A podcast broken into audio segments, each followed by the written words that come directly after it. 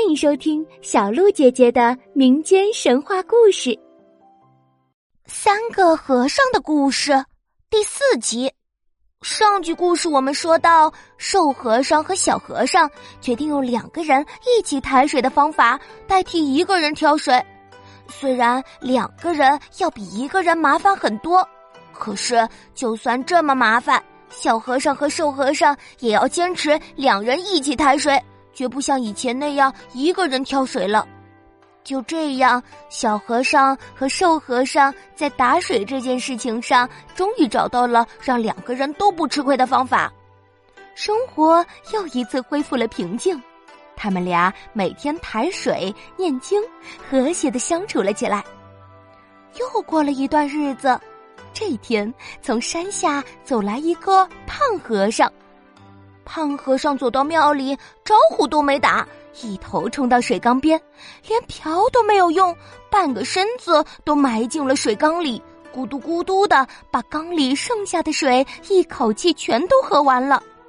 喝完水后，他才转过身来，跟两个目瞪口呆的和尚打起了招呼：“ 不好意思啊，我实在是渴的连话也说不出来了。你们这儿还有水吗？”小和尚和瘦和尚互相看了一眼，点了点头，把扁担和空水桶递到了胖和尚的手里。瘦和尚说：“嗯，你下山打点水上来就有了。”胖和尚接过扁担，默默的下山挑水去了。可是这个山路啊，对这个胖和尚来说实在是太难走了。胖和尚一直挑到后半夜，才勉强打满了大半缸水，他累得直接在水缸边睡着了。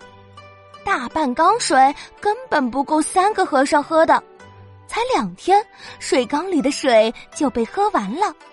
这回胖和尚说什么也不愿意再去挑水了，但是因为这个胖和尚喝水喝的最多。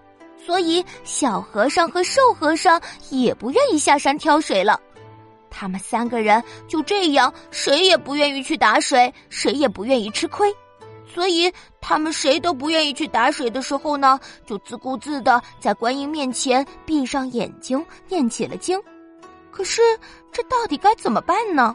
他们难道从此以后就再也不喝水了吗？请听下集故事。